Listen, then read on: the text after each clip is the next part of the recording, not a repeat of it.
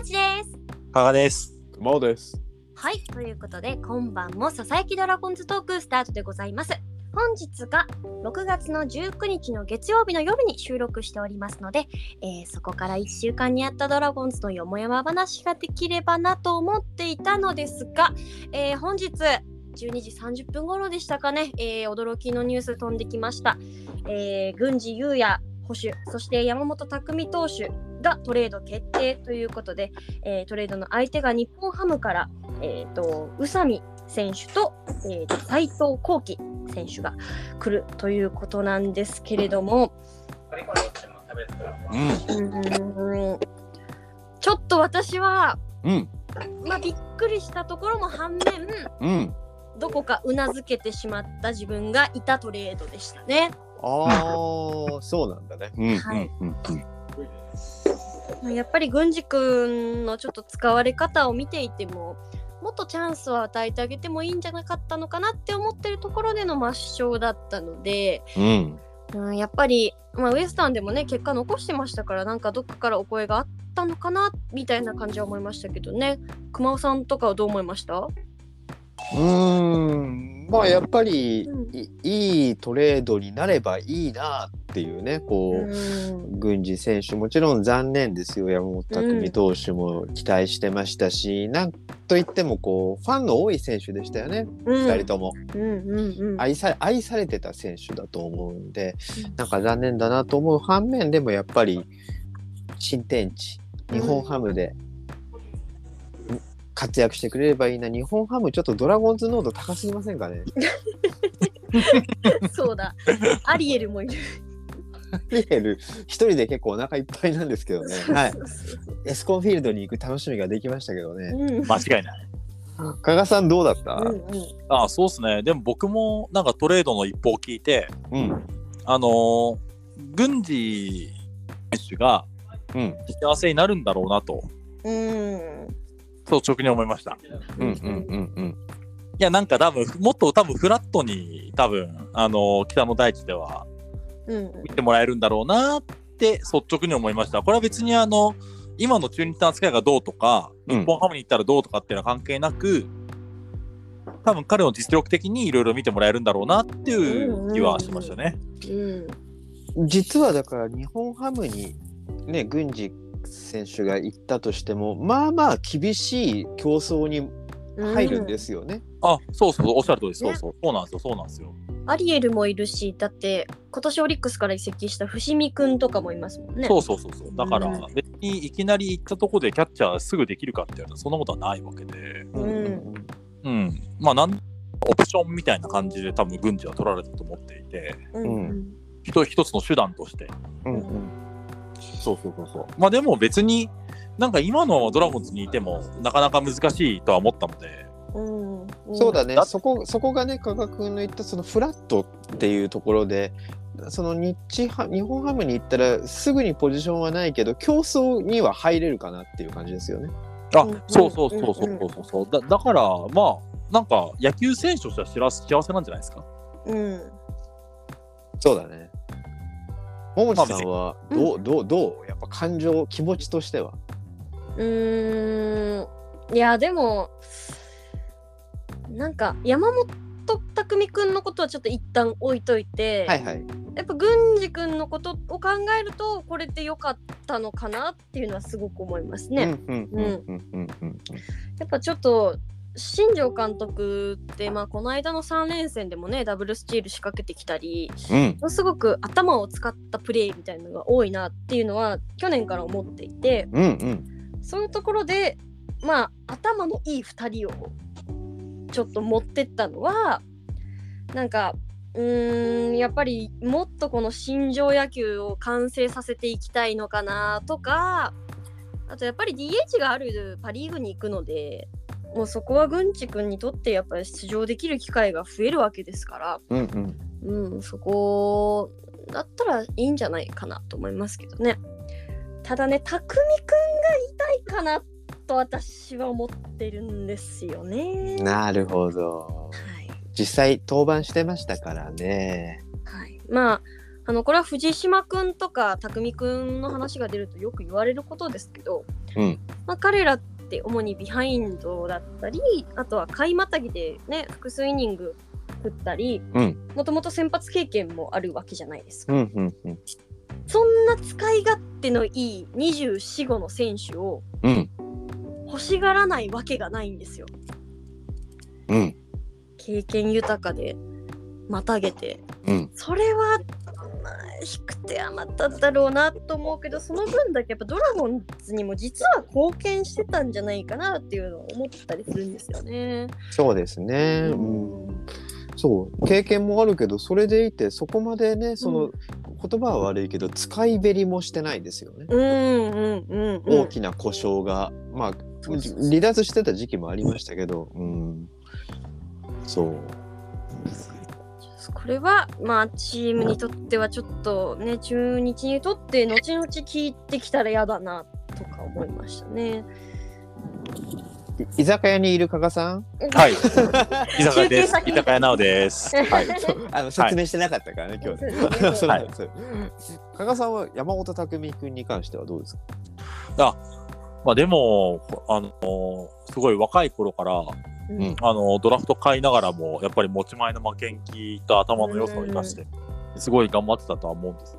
うんうんまあ、だまあ、とはいえ、多分そのドラフト会だったっていうのは一つの多分なんかドラトレードされてしまった要因なのかなとは思ってしまうかなと思ってるんですよね。なるほど、はいなるほど。そう、もちろん実力はあるし、全然伸びしろもあるんだけど、うん。なんかそこら辺がすごいリアルだなーっていうのをちょっと思ったかなと。で、で多分あの、ネガティブなだけではなくて、ううん。うんんうんうんうん。あの、彼は、あの、多分153、4キロぐらいまではマックソンも出していて、あの身長ながら。も。うんうんうん。で、あの、あのパパワーボールを、うん。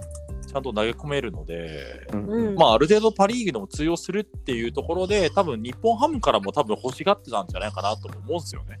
うん。うん。うんだから、まあ、ドラゴンズにとってはもちろん痛いっすよ。なんで後ろ出すんだぐらいな気持ちはめちゃくちゃあるけど、うん。うん。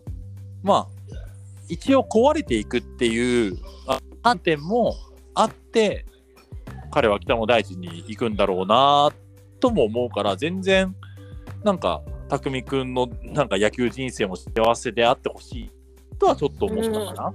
うんうん。ねあのタイプとかねあのなんなら投げるあのあれも打っても利き手も全然違うんですけどちょっと石井優也投手を思い出しましたね。うん。石井ちゃんああ、石井ちゃんも日本ハム行きましたもんね。サイレント系ね、うん。はいはいはい。ねうん、結構長かったもんね。そして息の長い活躍をしましたあそうそう。で、全然ほら、匠くんまだ23歳とかすもんね、年。そうです。24ねの桃地世代かですね。そう。いやいや清宮世代ですよ。思ってたな。ね。だから全然多分まだこっから10年とかやプロ野球人生が全然ある。うん。でなんならねその新庄監督が先発で使うって一応言い言ってますよね。あれうんうんうん。あれでしょぶち上げましたよね。ぐ先発させようかな、軍事とバッテリー組んで完封させちゃおうみたいな感じでしょ。さすが。さすがだね。うん。ですよ。あだからまあ、あのーなんだろうな、なんか、まあいい、なんかもう、もう出れた2人のことなので、うんうんうん。まあ、あとはもう幸せになってくれっていう、うん。そうその新庄監督や稲葉 GM のもとで、うん。幸せになれば全然僕はそれでいいと思うし、うんううん。んうん。全然なんか、なんかね、ファイターズがちょっと気になるチームになったなっていう、うん。そういう感じかな、なんか、もう発表されて、まあ、うん。丸半日経って思あちょっと落ち着いてきた気持ちが。徐々に落ち着きましたね。やっぱ日中はちょっともうね、もう手がつかなかったですけど、仕事しながああうん。そう。うん。うんら。うんうんそうね、うんうん、まあそしてねその日ハムで、まあ、今日も試合してたじゃないですかさっきまで。あそうですえーねいい試合でしたね。ベイスターズとめちゃめちゃいい試合で勝ったんだよね、うん。すごい、ベイスターズの優勝を阻んだんだ。そうです。うん、まあまだね阻んではいないらしい。あ今日の優勝は阻んだんだよね、あそう、今日の優勝は阻んだわけでしょ。そう。目の前で胴上げをされるの。す。そうそうそう。だってごいね。同8回に異性からアリエルが同点タイムリーを打って 10, 10, 10回に山安から万波が勝ち越しホームラン、え？うんえ、うん。延長まで行ったの？延長いった。延長10回です。そう。マジ？そう、はい。で9回はねやっぱりあの田中正義が。ジャスティスが。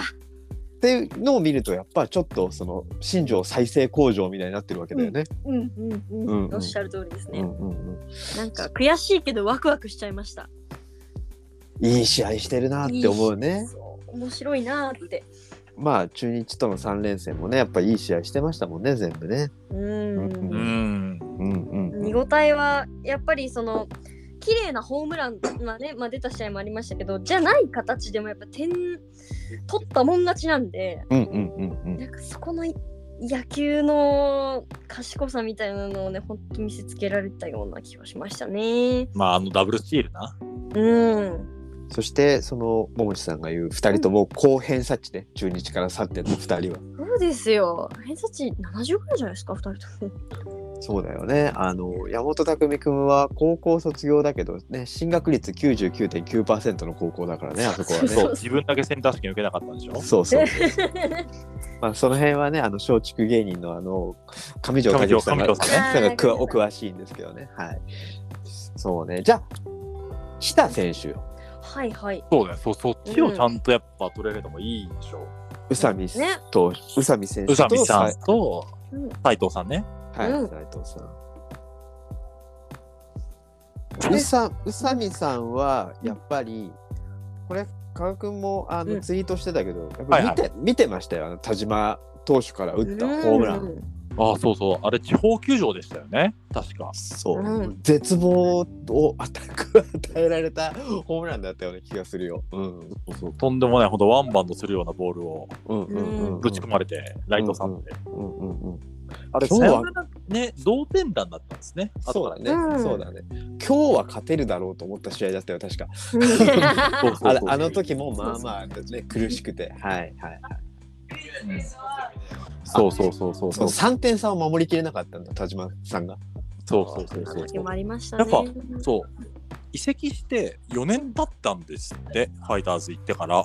ああなるほどね。はいはい。でもやっぱり我々のい記憶ってそのジャイアンツの時のそれなんですよ。うんうん。うんうん。でもこれ持ってる選手ってないと思うんだよね、うん。NPB の中で。でやっぱでもそういうことをできる選手が、まあ、来たっていうのはなんか一つプラスだと捉えたいなと思っていて、うん。うん、そう。まあキャッチャーとしてのそのポテンシャルは分かんないけども。うんまあよくもまあどうだろうななんかあのー、キノタクがいない時期にどれどれだけ得れるかみたいなところを考えたら多分宇佐美がみたいな人が必要だったんだろうなとも思ううんん。う、うん、データを多分いろい見そうだね。うん。データを見てるといろんな意見はあると思うそうだね。うん。去年一番出てるわけだよね日本ハムで。ああそうそうファイターズではそうですね正捕手をつかみかけたキャッチャーででもそうそういう人がどれだけいるかとうんうんうんうん。いう中でまあまああのー、キノキノタクがいない中でも一応が取れたっていうのは、まあ、こ今シーズンだけ思えばまあ良かったねっていううん。見方はできるかもしれない。うんうんうんうんうん。まあ、確かに左打ちの結構それもなんていうんですかゴルフスイングみたいにちょっと変態打ちって呼ばれるうん打ち方の人じゃないですか、うんうんそうだね。確かにそういうタイプのバッターってあんまりドラゴンズにはいないですよね左ってどうしても俊足コーダみたいなタイプが多いような気がするので、うんうん。ああ、そうそうそう。まあ、そう、それを、そうそうそう、そういうのを、まあ、どう捉えるかは多分みんないろいろ考えてるとは思うんだけど、今日一日かけて。うんうんうん。うん、まあ、一つの特徴ではあるし、うん。その代打として使える可能性はなくはないので、うんうんあの仮にスタメンに出出てなくても、うん。そう、あのーなんか、まあ、別に彼が来ることは悪いとは思えないというか、うんうん。うん、全然、なんか、なんなら、あさっての、あさって、明日うんまあ、明日、明後日か？の楽天戦から出てもいいんじゃない？うんうんうんうんうんうんそうだよねだって昨日タクがもういないわけですからね。そうそうそうそうそう。その、木野拓の、まあ、守備は分かんないけど、打力の担保は宇佐美ならできるかもしれないわけだうんうんううんん。使わない手はない。かなとは思う。もうそういう、そういう補強の仕方なんだよね。多分そうだよねだって郡司君が2軍にファームに落ちた時にた直後に木野拓さんの怪我があって故障があって、まあ、今季は多分ちょっと難しいってことになって、なんて間が悪いんだろうもう石橋君宮君しかいないじゃないか前山浅君もいるけどっていう状態になってうんくるのが、べそのキャリアがある宇佐美捕手なわけだからね。そうそうそうそう。なので、まあ、そうそうそう。もちろん、あのーね、出て出てこなかった大野翔太さんとかもいろいろ軸し、ううんん。まあでも、まず、まずは多分その宇佐美選手の多分活躍をまず考えた方がいいなとは思う。かな？うんそうそうだねあこの経緯考えたら。うんうんうんあとはねこうドラゴンズがちゃんと早くユニフォームを作ってるかどうかね。それはあんまりー、明日、明日会見してくれ、頼むわ。あの、頼むわ、ああ明日会見してくれ。まあ、なかなかね皆さんのあの手元にもユニフォームあの買ったユニフォームが届かないっていう問題がありましたけどね。あとあとあったね、あパったね。それは僕もそうだわ。あとはドラゴンズロードのパネルがなかなか入れ替わらないもん。まだジャリエルいましたからね、この間。まあ、ジャリエルはしょうがないよ。一応まだ支配からが。だからな一応いるからね。優しい。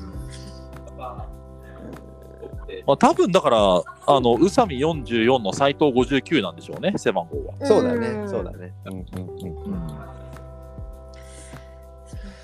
斉藤投手はね、えーうん左投げ、はいえまあずっとオリックスにいて日ハムに1年いて、えードラゴンズに来たって感じですね。左が欲しかったんですね。リリーフですよね。そう、リリーフリリーフ。ですね、うん完全にリリーフですね。まあ、数字的にはすごい目を引くようなものってのは2020年にオリックス時代に30試合登板してるっていう年が今見てるとあるんですけど、うん、うん。うんうんやっぱり左が欲しかったんだね。うん。だから多分、まあ、これは、まあ、あんまね、なんか人のことをなんか下げちゃはいい。はいけない。こう。はいはい。多分やっぱ砂田投手が、やっぱうん機能しなかったのでかいと思いますよ。うんうんうんうんうん。じゃないと多分こういう補強には多分なんなかった話で。うんうんまあそうですね。あとはあの球団社長あの球団代表がまた言わなくてもいいことを言ってましたよね。うん あの外国人の補強がうまくいかなかったからそれも。ね、なんかね、たらっとねね、たらっとね、日刊に書かれてましたね。まあしょうがない。まあ、まあしょうがない。左、外国人左から取れないって、そんな感じ。まあまあ逆にあ動いてたのねジャリエルのあ穴埋めをみたいなことちょっと ちょっと逆にえ？っと思いましたけど動いてるとは思わなかった。まあだ、だからなんか、あの、いい塩梅で多分取りに行けたんだな、みたいな。まあでもね、それでも、まあ、あの、実績はあるわけだから、うんうんうん、ある程度一軍で何とかするっていう考えのことで取ってるだろうから、そうそう。今回は多分速攻性を求めて取ってるはずだからね、トレードは。うんうんそうですね。うん。メンツ見てもそれは感じますよね。そうそうそう。だからもうドラゴンズは今年生かすしかないのよ、あの二人を。あうんそうねそうね。まあ昔からね本当に取った選手はすぐ使うべきだってね思いますし使ってましたよねそれこそ星野千一の時代も落合さんの時代もそうだったんじゃないかな。あ、そうですか。うん。うんうんうん。取った選手はすぐ使ってたような気がしますね。こう、桃地さんどう？こう、やっぱ左、なんか右と左の話をなんかしてたじゃないですか。うーん。あのまあ本当に誰がどう、誰がどうこうというわけではなくてね。誰がどうこうというわけではなくてまあ一部のファンの間ではうん。やっぱりバッターボックスに代打を送る時も右左を意識しすぎだし、逆に今度こっちが火消し要因で入れたりする人に、うんじゃあ左バッターだから左のピッチャーを投入しようみたいなちょっと左右を意識する傾向が立浪監督にはあるんじゃないかって言ってるファンが割といるんですね。うんまあ確かにそのまあ副投手の使われ方を見たりとかここ数日のその代打構成とかを見ても、はい、先週頭痛くなる試合でしたね。あのそうですね、ロッテ戦ですかね。はい。まあ若手にこうバントさせてはい左の代打を出していくみたいなはいはいありましたけど、うんああいうのを見てもやっぱ立浪監督なのかこうそのまあサインを出すのを決めてる人が左右を割と意識してるっていうのは ちょっと感じるかなというまあ思いますね。まあ、立浪監督ですよね、間違いなく。多分それでいいんですよね。はい、いいと思います。いいと思います。他の人は誰も出してないと思います。はい。はい。ででも今ってこうまあデータ重視なわけではないんですが私は、うんこう対左対右のデータがあったりするわけじゃないですか。うんうん。その左ピッチャーでも例えば左に実は打たれてますとか右ピッチャーでも左には実はあんま打たれてませんとかそういうデータを意識してもいいんじゃないかなっていうのは私はちょっと思ったりはしますね。例えで、うんうん。そうだ例えばオリックスとかだったかな。確か左のクローザーが、あのセットアッパーがいなかったりしないか確か。そうですね。あの去年もそういう時ありました確かオリックスは。右右の剛速球で全部ねじ伏せてくっていうとねみんな155ぐらいなんでそうそうそうでかいでかくでかいにでかくてでかくてかっこいい兄ちゃんたちが次々と出てきてビュンビュン投げて抑えるっていう形でしたよね。そうですね。はいはい。うん。なんでそこまで意識しなくていいんじゃないかと思っているところに、うんあのやっぱ斎藤投手が左のリリーフをやっぱ獲得したので、うんうんうん。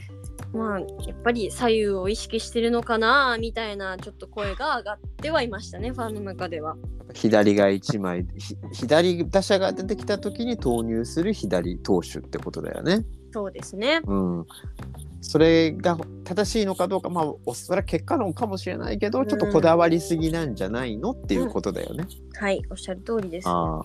加賀君どうなのやっぱこれプレー僕はプレイヤーの経験がないんだけど、はいはいやっぱ右対右左対左ってもちろん人によっては苦にしない人とか、あのやっぱり苦手っていうねドラゴンズの左バッター見てると左投手全然打てねえなって思う時が やっぱあるんですよ。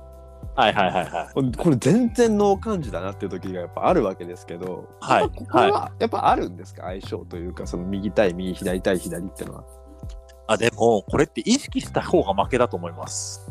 出た。はいはいはいはい。うんはい。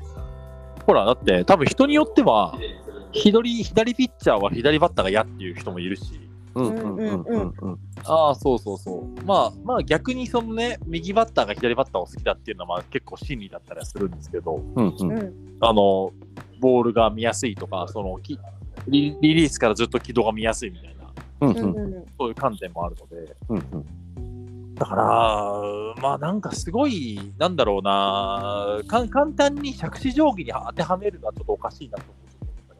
うんうんうんうんなんならこうね苦手意識を持ってしまいがちしまえひょっとしたら苦手意識を首脳陣が与えてるんじゃないのかってこと？ああ、そうそうそう。だから、あのーいや別に今いる左ピッチャー、左バッター得意とかそういうのはいいんですよ。別にそういうのは。うんうんそこを知った上で、うんうんじゃあなんか左バッターが得意な左ピッチャーがあんまいないから、じゃあ斎藤投手は左バッターが得意ですみたいな、うんうんうんそういう根拠があるならいいんですけど、うんうんうんそうじゃなくて、ただ単にひ左ピッチャーが足りません、頭数でみたいな。うんうんうんっていうので、に行った。で、その結果、あの154キロ投げられる23歳の右ピッチャーを手放したみたいな、っああうんていう考えだったらちょっと危ないなっていう感じかな。うんちょっとわかんないですよ。僕もその斎藤投手がその左右どっちが得意とかあんま見てないので、まだ。確かに確かに。うんうん。うん。あの、まあでもよく、確かにオリックス時代は、あの、左バッターに対して突き込まれていたし、うん。一回仕事で秋山翔吾選手、今広島のね、はいはいははいい。にインタビューした際に、うん。あの、絶好調の時に、やっぱ斎藤幸輝投手がややたら出てきてみたいな、うんうん。うん。嫌嫌だったみたいな証言はもらったことは、あの、3年、4年前ぐらいにあったりはしたので、えー、秋山殺しになれるかどうか。なそう。でやたら出てきた、そう、そのその月に斎藤投手が月18試合投げたんですよね。はいはいはい1ヶ月で。え8月。8月に18試合投げたみたいな、割と無茶な使われ方してますね。はいはい。うん鬼のような使い方をしてた時代もあったんですよね。はいはい。そうそうそう。だからそれで、やっぱちょっとや、ままたあいつか嫌だなみたいな風に思思うバッターもまあいるので、うん。うん。そう。まあそこでね、そうなんか本人の意識がどうだっていう部分と、うん。じゃあ対戦相手はじゃあ本当に左が嫌なのか、左、う対左の左左投手の実績はどうなのか、うんうんセ・リーグが主に。うんうんこの後セ・リーグしか当たらないんでね、今年。うんうん。まあ、そこを見た上で、ちゃんと投票できてるかどうかは、ちょっとあの皆さん調べていただきたいし、それを教えてくださいね。で斉藤投手が本当に左を得意としてるかどうか、左殺しなのかどうかってことですよね。そうですね。で、そう、多分もうリリーバーだと思うので、完全に。間違いないですね。はい。今までの使われ方も。だかうんらそこね、うん、そういうのが適当かっていうのは、みな、あの、ドラゴンズファン、今聞いてる皆さんも、なんか一緒に考えたいなと思いますよね。そうですね。なんとなくままた古い話になりますけどね、あの小林正人さんみたいにね、うんもうひんんんもう必ず左は絶対殺すって帰ってくるっていう、ね、投手のタイプもいたわけですよね。あそういうそうそう。うんそういう投手がいれば、それは便利というか、それはもうやっぱり使い勝手がいいと言いますか、必要なピースになるでしょうけど、まあちょっとまだね、斎藤投手がどんな投手かっていうのは分からない部分があるってことですね。ただ、そうですね。そそこを精査した上で獲得しているのかどうかってことだね。うん、そうそう、そこが気になるし、まあ今、結構斎藤投手って、あの、オーバースローで投げたり、うんうんうん。ある時期はサイドスローで投げてるみたいな、結構紆余曲折を経てきてるわけですなるほど、なるほど。ううんん斎藤投手はどんな投げ方をしているのかと。ううんん日本ハム行ってからどうなんだろうみたいなのはちょっと気になる。うんうんうん。なんかね、あの、ある人によれば、なんか宮西のね、ミニチュア版だっていう人もいるし、うんううんんとかね、それは本当なのかみたいな。うんうんうんそれわかんないし、僕、うん行ってみないと。うんうん。まあだからやっぱこの斎藤投手もちょっと早く見たいですね。うんあだ僕はむしろなんか斎藤投手の、ややっぱちょっと未知数なんですよ。宇佐美選手は大体こうだなってのを想像つく。はいはい。はいはい。まあ試合出てますしね。うんそうしてるしたやつを見てるので、うんうん。逆に僕はそっちは気になる今。確かになんかそうですねやっぱりデータだけでいろいろ結構こう話が膨らみすぎてるっていうのはもしかしたらねあるのかもしれないですね本当にね。うん。ちなみに桃地さん今日、う僕ちょっと全然あの昼間出かけててあんまりネットの反応ってのを見てないんですけどはい。いかがですか？ドラゴンズファンの反応ってのはこのトレードに関しては。いやー荒れてると思いますね 本当に。大大荒れ？うん。大荒れ正直あのね YouTube やらせてもらってるんですけどはいはい。今日上げた動画はまだトレードに関する話は一切してないんですけどうんうん。もう結構ちょっと非表示にしなきゃなってコメントが。結構皆さんなんかフレストレーションがねちょっとねそうね。うんあるかもしれないですね。まあね、細川選手が活躍してるから、うん。トレードにう自体をね、そんなに否定的に捉える必要はないんじゃないかなとも思うんだけど、うんね、す誰が活躍するかわからないわけですから。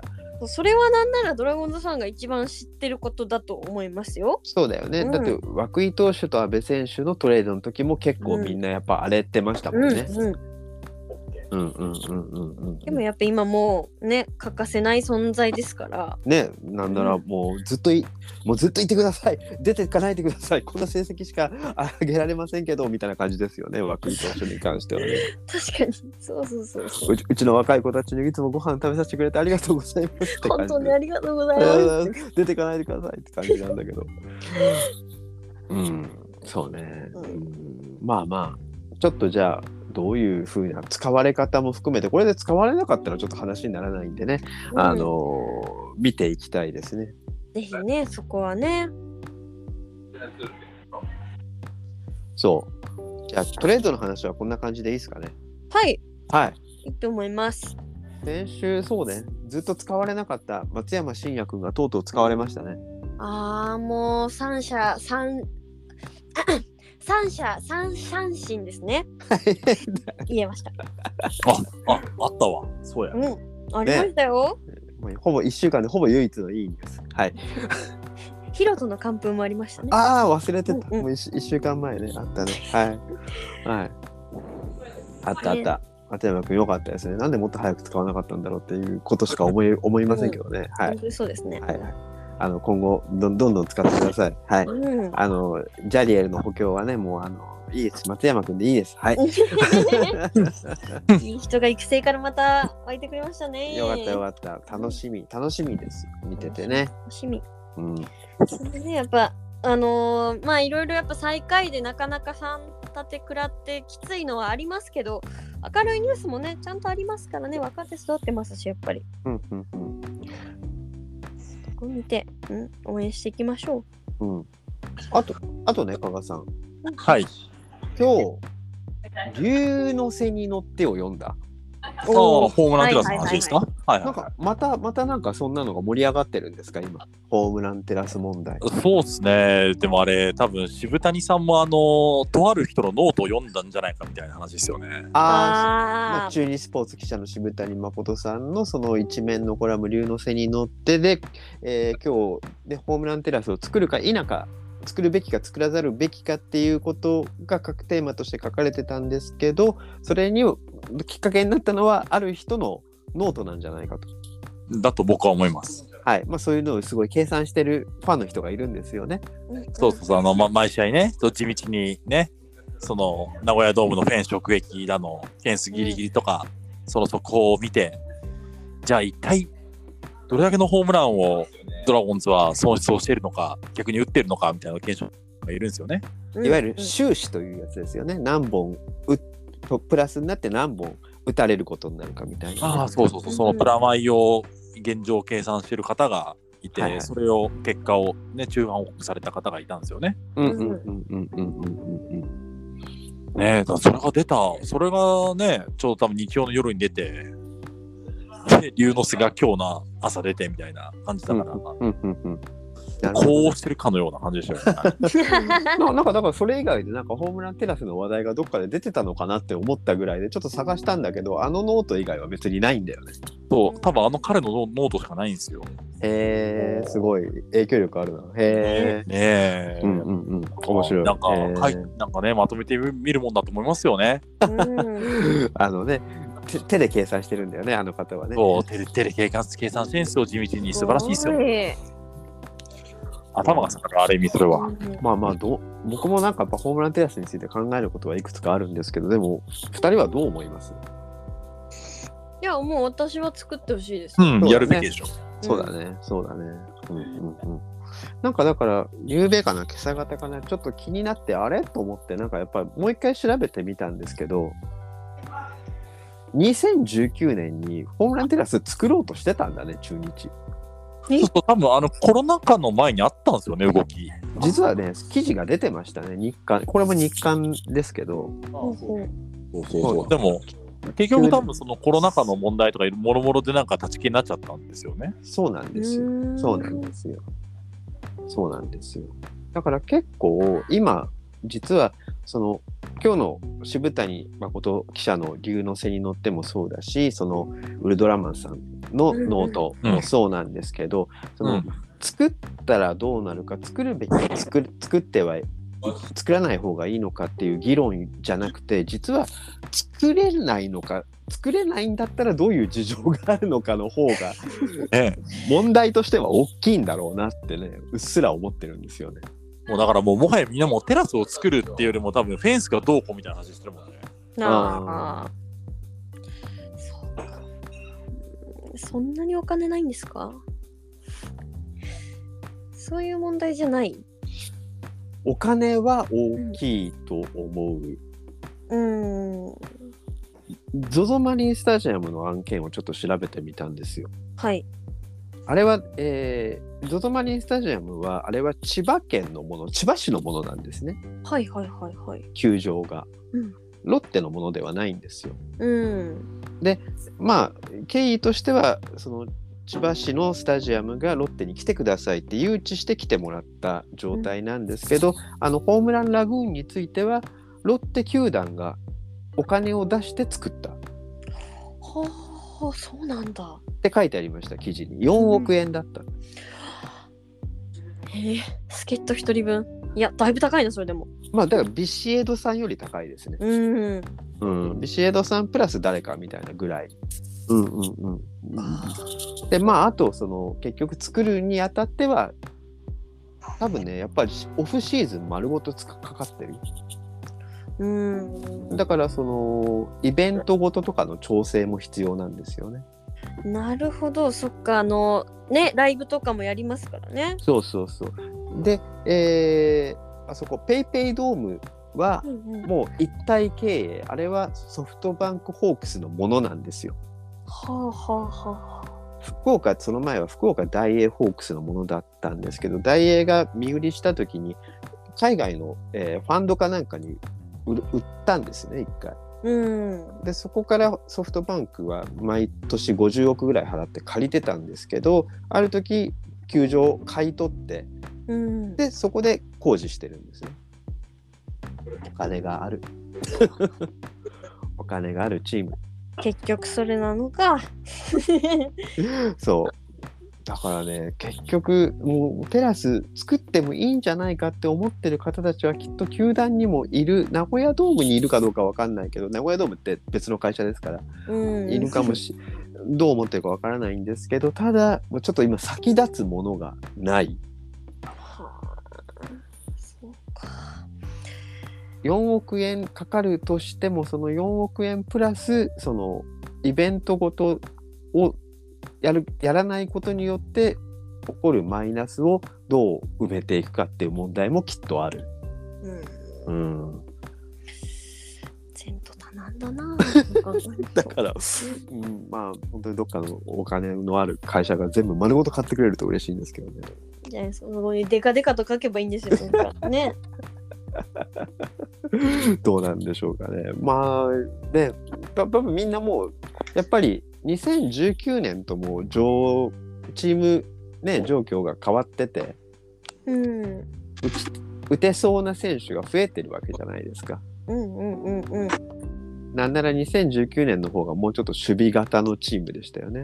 うんだけど今は石川昂弥がいて細川がいてっていう福永君もいてっていそううねですね。うん。なんならアキーノもいてどうなるかどうなるかわかんないんだけど。ちょっとやってくれますよ。ね。週に3回ぐらい。来ますよって感じ。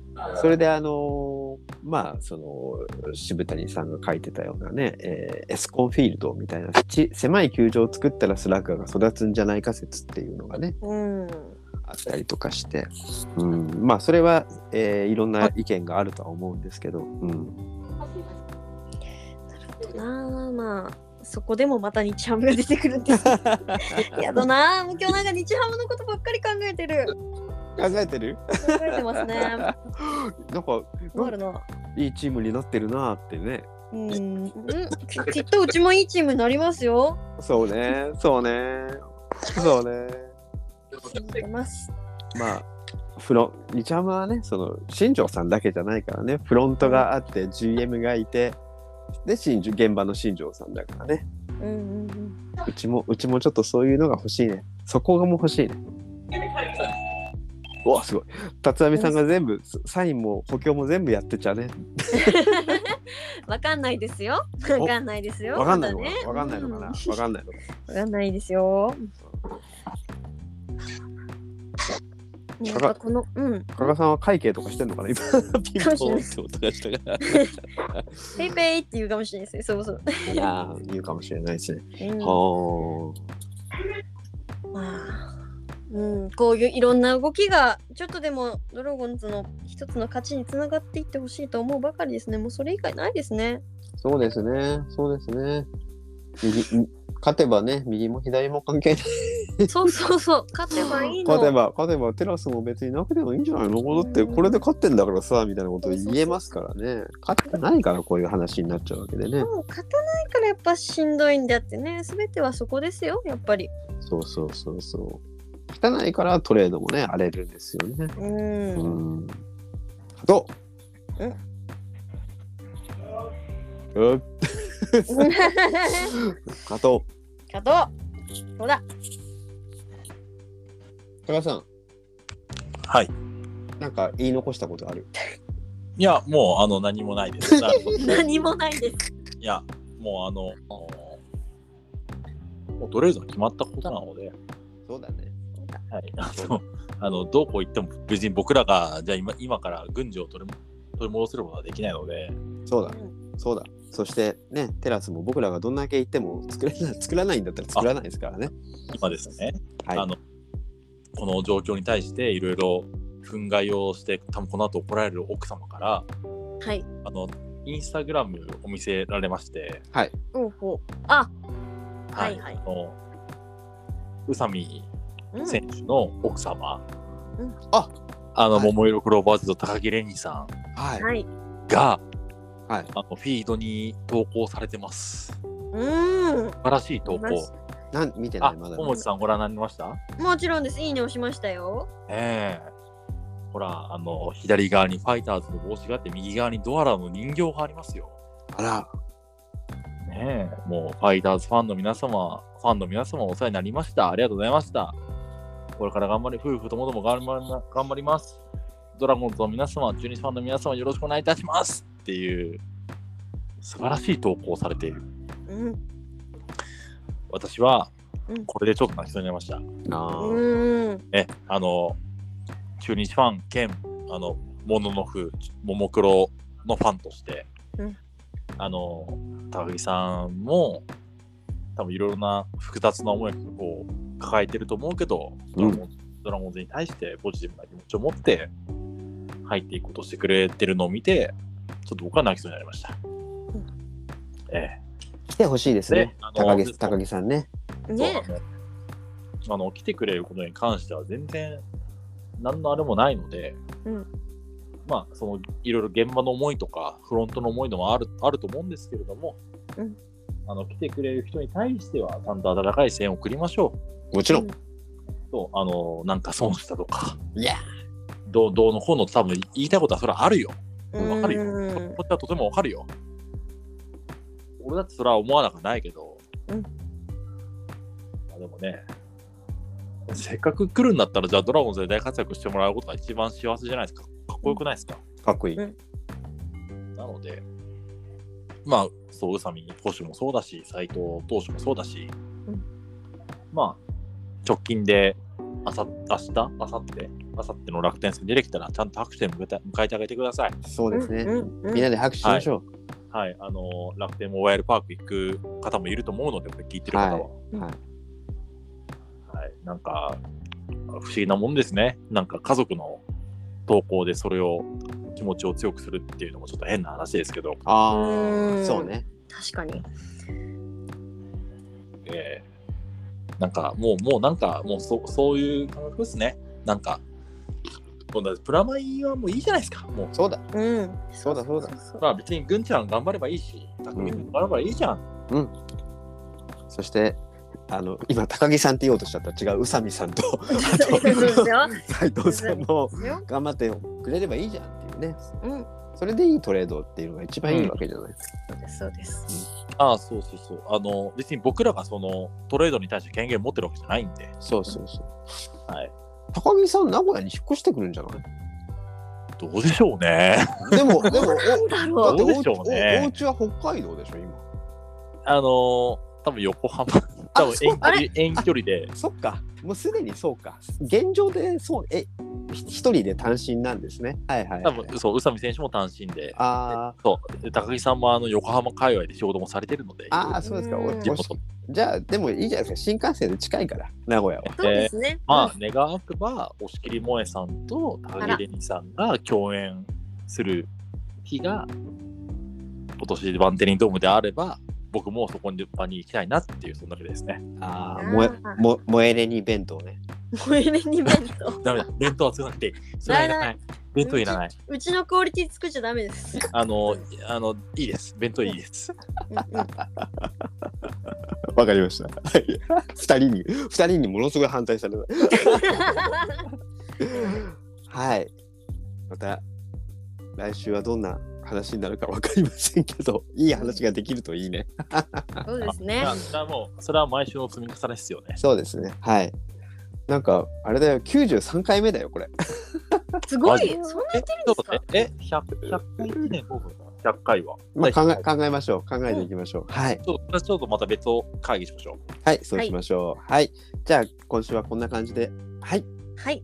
困りました。えー、それでは、えー、最後までお聞きいただきありがとうございます。ぜひ感想などは、ハッシュタグ、ささドラ、ささはひらがなで、ドラはカタカナ。